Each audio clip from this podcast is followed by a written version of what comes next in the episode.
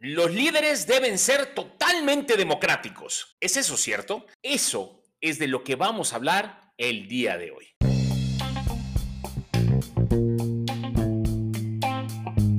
Hola líder, ¿cómo estás? Bienvenido una vez más a esta nueva temporada de tu podcast, el cual lo estoy diseñando a ti, a ti que te quieres transformar en ese líder que te gustaría tener, un líder de impacto.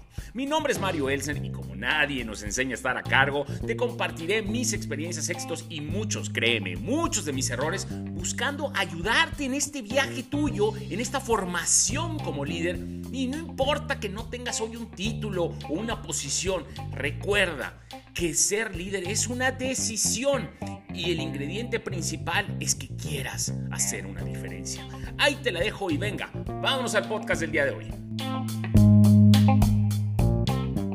Oye, líder, pero antes de empezar el podcast, también te quiero pedir un favor, no seas malo, califícame con cinco estrellitas si ya has estado escuchando mi contenido y es de tu agrado, para que con eso tú me ayudes a llegar a más líderes y podamos realmente hacer un cambio. Te lo agradezco muchísimo. No seas un líder 100% democrático. Y sí, te va a llamar la atención el título. Claramente va a decir, oye Mario, pero lo de democrático hay que serlo. Y sí, sí hay que ser democrático. La verdad es que los líderes autocráticos, tiránicos, ya van de salida. Este modelo jerárquico que yo, que llamo yo, viejo, eh, no, y no, es que era malo, en ese momento era funcional, las necesidades de los seres humanos eran totalmente diferentes, todo cambió, el, el mundo cambió, el juego de los negocios cambió y el tablero de juego cambió, ¿no? Hoy estamos hablando de cosas intercomunicadas como Office, etcétera. Así que este liderazgo autocrático ya no es funcional, ya ese micromanagement, tener controlado, eh, no, que tienes que escalar sí o sí y por consiguiente no hay estos, estas fronteras, todo tiene que ser, pues puede ser ya global. Entonces tú necesitas ser una compañía muy aerodinámica, muy ágil y por consiguiente tú no puedes tener el modelo tiránico, autocrático que coarta al empleado en todos los aspectos o a tus colaboradores. Tú tienes que ser democrático. ¿Y, ¿Y por qué? También hay otras razones. Uno no puede, no hay una persona, no existe una persona que tenga la verdad absoluta, que lo sepa todo. Sería muy tonto decirlo aunque esta persona por su narcisismo o que su ego le diga todo el tiempo que él sí lo sabe todo o que él siempre tiene la verdad, eso no es cierto. Esto se fomenta también por estos eh, colaboradores eh, complacientes en el cuales hablaba yo en el podcast anterior, que le echan gasolina al fuego. Pero no existe, créanme. O sea, lo que hoy conviene es que tengas un grupo de líderes que te reten, que te cuestionen. ¿Por qué? Porque te hacen ver otras perspectivas u otras formas de hacer las cosas, muchas de ellas mejores. Y esto nos lleva al segundo punto, que lo, lo poderoso hoy, la, la inteligencia más poderosa que existe es como una computadora y se llama sabiduría colectiva. Y esta viene de la unión de varios cerebros de nosotros, gente muy talentosa, que involucres en tus equipos, que los reclutes y que ellos te agreguen valor. Y muchos de ellos, no te preocupes, van a ser más inteligentes que tú. Lo otro, y, viene del punto número tres, y siempre hablo que si el líder tuviese que hacer algo, una sola acción, solo pudiese hacer una sola acción, para mí sería influenciar, porque con ese, ese, esa herramienta tú lo, es más fácil que logres tus objetivos. Y de alguna manera esta puede ser lo más cortoplacista. No es duradero en el tiempo, yo creo, este, pero esto se basa de tener una comunicación extraordinaria, la cual yo bautizo comunicación 2.0, por ahí estoy buscando un nombre romántico, marketinero, pero es esta comunicación diferente, nueva, en la cual incluye escuchar, no hablar, ¿no? Preguntar muchísimo, este, retar, no ordenar, y por último, y no menos importante, como líder, hacer un storytelling. Y sí, lo vas a escuchar a lo mejor de ventas y todo el mundo, pero hoy como líder, tienes que utilizar estas herramientas de comunicación que para mí son maravillosas, que es el storytelling.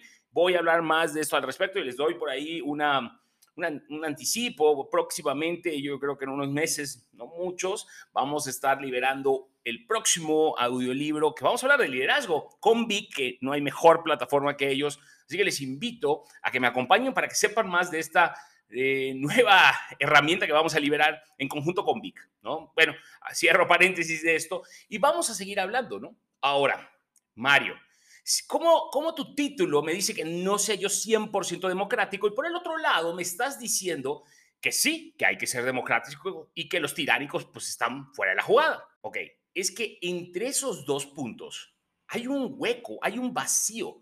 Entonces, ¿cómo ¿Cómo ejecutas una democracia total tú en un equipo de trabajo? Nadie nos dice. Y es la pregunta del millón, ¿cómo te puedes volver realmente democrático, pero llevarlo a la vida real? Imagínate, ¿no? O sea, imagínate que los políticos digan, eh, vamos a hacer lo que la gente quiera, que todo el mundo, lo que todo el mundo quiera. No se van a poner de acuerdo. Estamos hablando que necesitamos líderes, estamos hablando que necesitamos caracteres en nuestros equipos, estamos hablando que necesitamos estas personalidades fuertes. ¿Tú crees que si tú les preguntas a cada uno de ellos qué quieren, uno te va a decir torta de cochinita, otro te va a decir papazul, otro te va a decir tacos de eh, rachera y otro te va a decir quesadilla sin queso. Es así. No es muy fácil. Estadísticamente se dice que dos de cada diez personas están en desacuerdo con todo lo que tú pienses. Eso de entrada es poco, poco probable que nos pongamos de acuerdo. Y ahí es donde viene la palabra de conciliación. Pero ¿cómo eres democrático? sin caer en el autocratismo, o sea, de decir, güey, es como yo digo, ¿no? Es un poco difícil. Y sí se oye muy fácil y muy romántico. Vamos a ser democráticos. Yo pongo democracia en mi casa y termina sucediendo un caos, ¿no? Porque no terminamos haciendo nada, toma mucho tiempo, es muy lento el sistema y no avanzamos. Una salida a cenar puede ser de ponernos de acuerdo puede llevarnos dos horas. Y créanme que alguien va a salir molesto, porque por las personalidades. Pero el texto lo dice, ¿no? Llevar un equipo a ponerse de acuerdo románticamente. Lindo, lindo, lindo. Teoría, paja, paja hagámoslo. ¿Cómo lo hacemos? Eso es lo difícil. Y por eso estoy yo en este podcast. muchas veces el romanticismo de la teoría a la ejecución lleva muchos golpes porque no es tan fácil. Y tienes que evitar que estos conflictos sucedan por tratar de ser demasiado democrático y no caer en el otro extremo de volverte un autocrático que nomás haga lo que tú quieras. De eso vamos a hablar el día de hoy. ¿Cómo ves? El error es que siempre Queremos agradar a todos en este modelo democrático, pero eso, chicos, no se puede. No vas a poder agradar a todos si tú haces preguntas abiertas y los quieres complacer. No te voy a decir que es un sistema, pero más o menos a mí me ha funcionado para tratar de hacerlo durante muchos años. Te puede ayudar. Ponlo en práctica y veamos cómo nos va. Pero ¿qué, ¿qué, vas a tener de beneficios al tener un sistema de democracia dirigida? ¿Cómo ves? Ese es el nombre que yo le he puesto es esta, y lo tengo desde hace años, añísimos, añísimos de la prepa bueno, casi de la universidad que, me tocó estar liderando, em, porque esta democracia dirigida es una manera de que todos salgamos ganando. Nos va a generar compromiso a todos, porque todos van a sentir que son parte de, ¿no? Siempre tendrás este, este, este engagement que llaman los americanos y van a sentir que es parte, ellos fueron parte de la decisión sin que sea un caos. Ojo, también tiene otro beneficio muy importante. Te das ese espacio que yo creo que en la comunicación 2.0 es primordial de escuchar otras opciones y no nada más la tuya. Imagínense que yo nada más, nada más se haga lo que yo piense o diga. Me puedo equivocar y casi siempre nos equivocamos porque muchos de nosotros venimos con historias que nos contamos equivocadamente, algunas de ellas, o paradigmas o miedos. Y esto te abre el espectro para tener este tercer ojo, llámalo así, para ver más allá de, ¿no? Aumenta las posibilidades de éxito de todos los proyectos, porque ya no eres tú, como a veces me han escuchado decir, un líder muy fuerte, muy inteligente, suma, pero un gran equipo multiplica. Pero como siempre, les voy a contar una historia de dónde nace todo este choro de democracia dirigida, ¿no? Cuando salgo de la prepa dentro de la universidad, ¿no? Entonces yo ya venía con esta onda de que había sido líder de mi salón por primera vez en, en la vida. Eh, después les contaré una historia de mí cuando fui ñoño y nerd, ¿no? Porque yo era ese alumno y nerd, nerd de que me mataba estudiar. Y después me transformé en este Darth Vader durante un rato hasta que me di cuenta que estaba yo muy equivocado. Cuando nace mi estilo de liderazgo muy, muy auténtico, muy a mi forma de ser, un tiempo se fue del lado oscuro, por eso siempre les digo que hay que tener mucho cuidado porque te puedes volver villano. Y después me, me reencaucé, creo yo.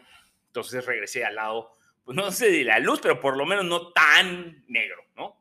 Y entonces... Eh, entrando yo a la universidad, pues, primer días de clases y todo, ¿no? Y uno y dicen, oye, ¿quién va a ser el jefe de salón? Siempre empiezan a pedir quién iba a ser el jefe de salón. Y pues yo soy de la idea que siempre me ofrezco, ¿no? Siempre soy de los que levanta la mano, siempre soy el que quiero estar ahí.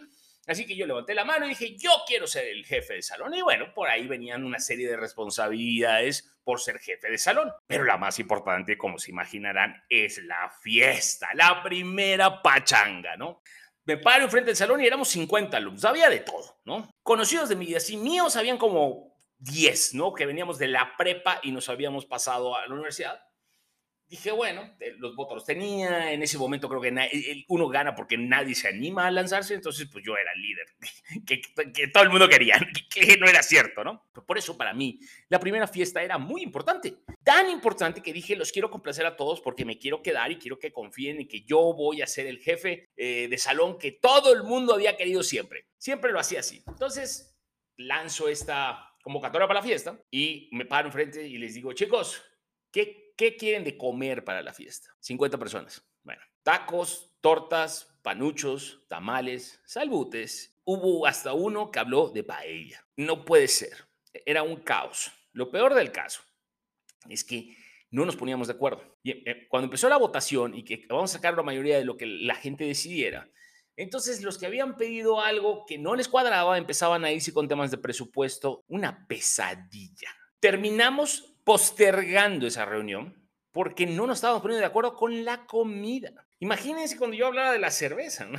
si iba a ser peor, ¿no? Bueno, al final de cuentas, cada quien llevaba lo que fuera a tomar. En esa época, aparte de adolescentes, yo no sé ustedes, pero todos tomábamos de Bacardí, o sea, de cerveza y Bacardí y no pasábamos, ¿no? Porque era lo que podíamos costear. Entonces, este, pues fue un caos, caos, fracasé totalmente en mi primera reunión democrática de la fiesta y el evento más importante. Creo que no encaré bien el problema y pues fracasé. Traté por fuera de llegar a acuerdos con otras personas, ¿no? Obviamente había un grupo que ya se había conformado de las chicas inteligentes, ya saben, de las que siempre se sientan enfrente y, las que estudian mucho, y pues ellas me mandaron por un tubo, porque ellas estaban más preocupadas por comida, comida de calidad que, que los otros que querían nada más la cerveza y estaban preocupados por un taco rápido o lo que sea, y querían que el dinero se invirtiera en alcohol. Eh, fue una pesadilla. Entonces Estuve dándole vueltas, preguntaba, preguntaba y decidí cambiar mi técnica. Dejé que pasara un tiempo para que se les olvidara un poquito. Me junté con un grupo, traté de tener en cada una de mis reuniones un líder de opinión de los diferentes eh, grupitos o tribus que ya se habían armado, porque ustedes saben que en un salón, o a lo mejor no sé si es su caso, pero en mi caso sí era, ya se habían formado grupitos, subgrupitos, ¿no? Y éramos como grupitos promedio de cinco, más o menos, ¿no? Entonces eran como diez.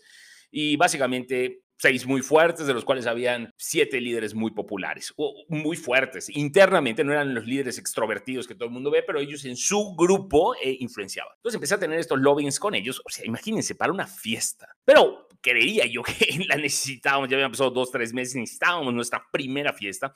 Los demás salones ya habían lanzado las suyas y nosotros no lo habíamos logrado, éramos un desastre. Termino negociando con ellos, ¿no? Negociando con ellos y logrando que fuera lo que se llama democracia dirigida. Entonces ya había más o menos cabildeado con algunos de ellos, influenciado, sin llevarlo a un foro popular abierto, ¿no? totalmente democrático. Y lo que había era medio pactado y convencido, así que ya tenía un buen cabildeo, llamémoslo así, para lograr un consenso. Pero lo más importante es que yo ya llevaba opciones. Decido un día, un viernes, pararme en el salón y decirles, chicos, creo que ya ha pasado bastante tiempo, necesitamos nuestra fiesta y por eso les vengo a proponer lo que vamos a hacer. Y toda mi comunicación fue con ese sistema de democracia pues, dirigida. ¿Por qué se llama así?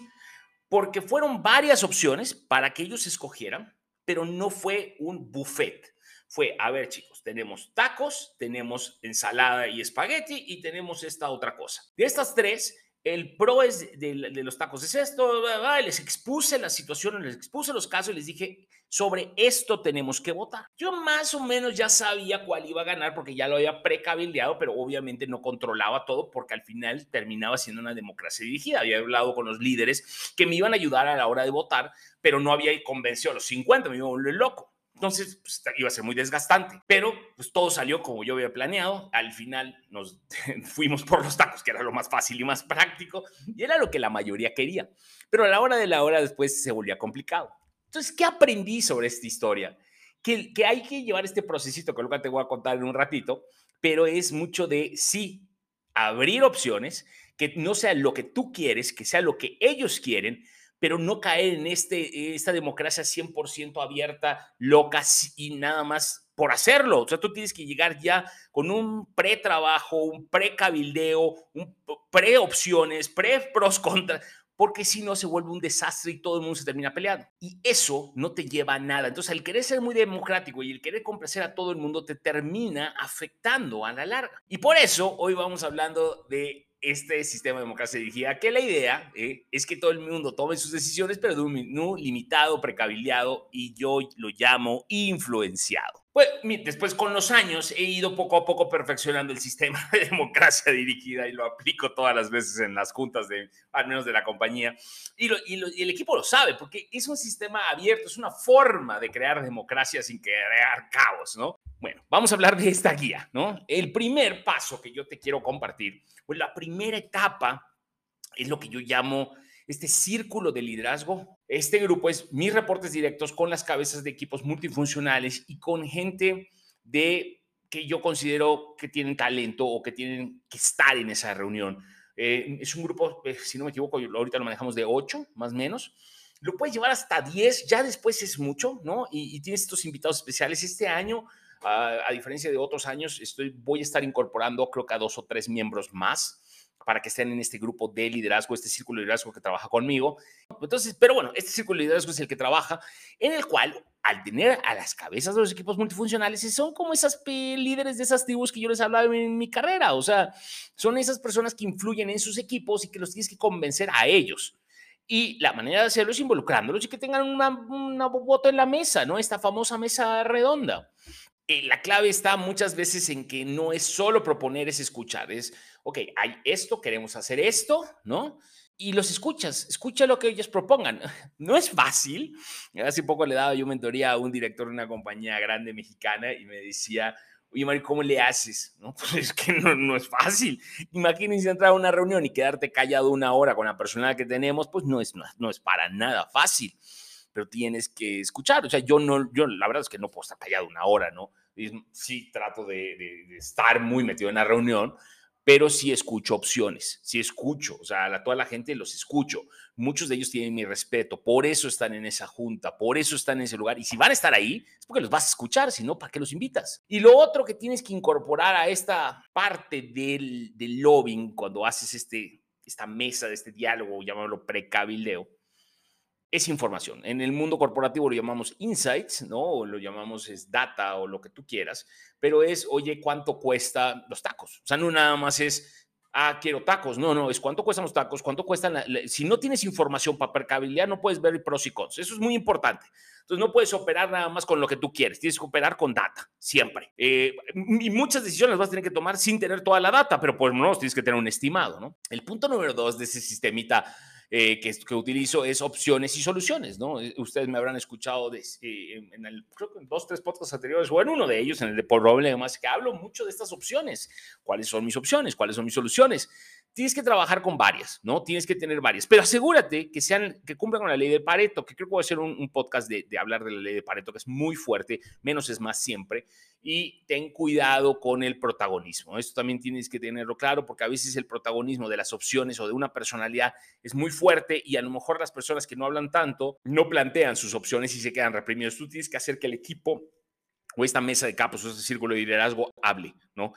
Se comunique, de la forma que sea, manden un correo, manden la información, dale su espacio. Si sabes que alguien es mucho más tímido o introvertido que otro, que va a hacer todo un show para llevar su propuesta, date tiempo para leer lo que él te mande por correo, porque es la forma que él se comunica o ella se comunica. Entonces tú tienes que darle espacio a todos, todos tienen que tener voz. Y si ellos no tienen una voz fuerte, tú le tienes que hacer eco. Muy importante. En esa reunión se tiene que hablar claramente de los pros y de los cons y plantearlos todos. Tienen que tener claro cuáles son las ventajas y desventajas de cada una de las opciones. Y en esa reunión, con ese círculo de liderazgo, sacas preacuerdos. Preacuerdos, avances, next steps, eh, vamos, desechas algunas opciones, limpias las, las 200 cosas, pero ya vas precabildeando. Después pasas a esta mesa redonda. Ya teniendo información, ya habiendo pedido lo importante, sabiendo priorizar las, las oportunidades, etcétera, y soluciones, pasas a la mesa redonda en la cual votan. Importante, ¿Por qué te digo mesa redonda? Mario, ¿por qué mesa redonda? Fíjense que una de las cosas que aprendí hace años es que en este mundo jerárquico, y creo que por ahí un director de la compañía donde yo trabajaba tenía esta mesa, ya saben, ovalada, y en la cabecera una silla, pero la más grande de todas, ¿no? Con esa súper grandísima cabecera. ¿Por qué? Porque era la del gran líder, Tatanka.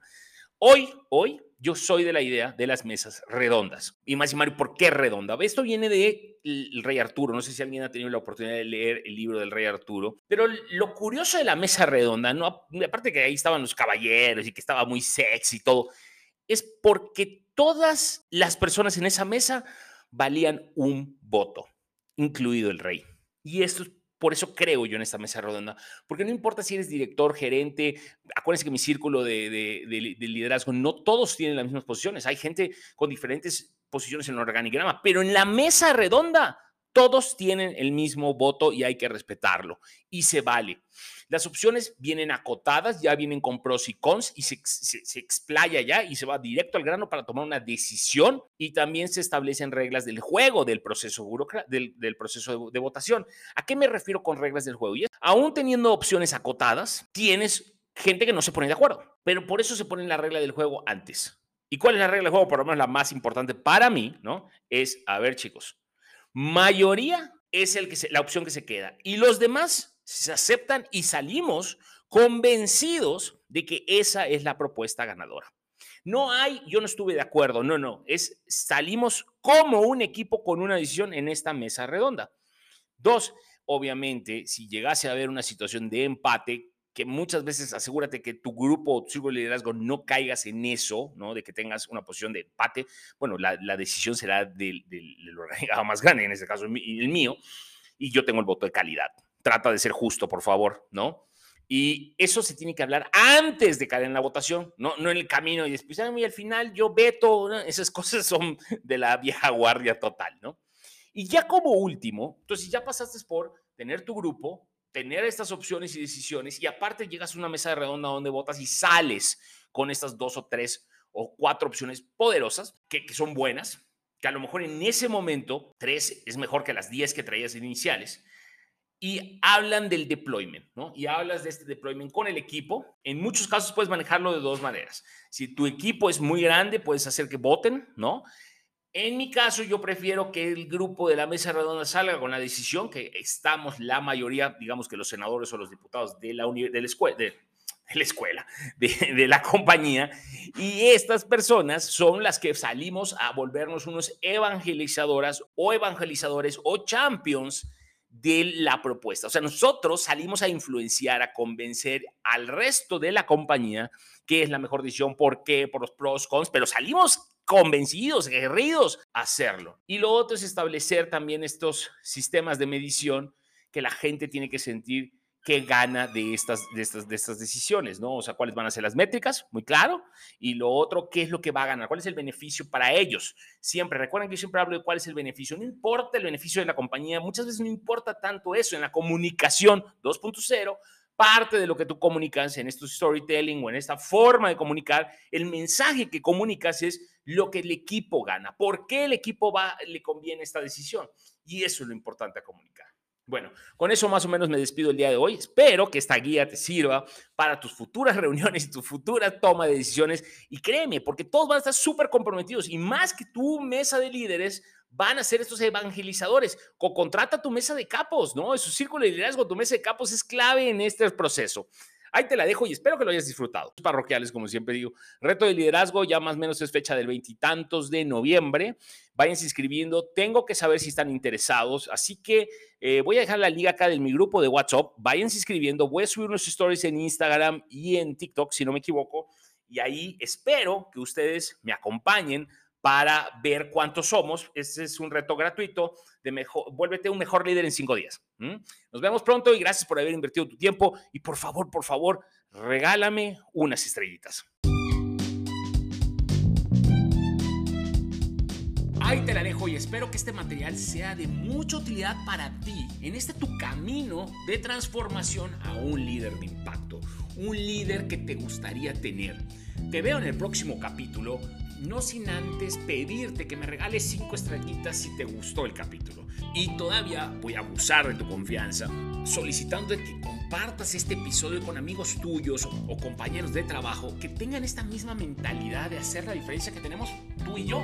Suscríbete por favor y dale a la campanita para que te vaya avisando cada vez que yo suba un episodio nuevo. Espero que tengas una semana muy poderosa y a seguirla rompiendo.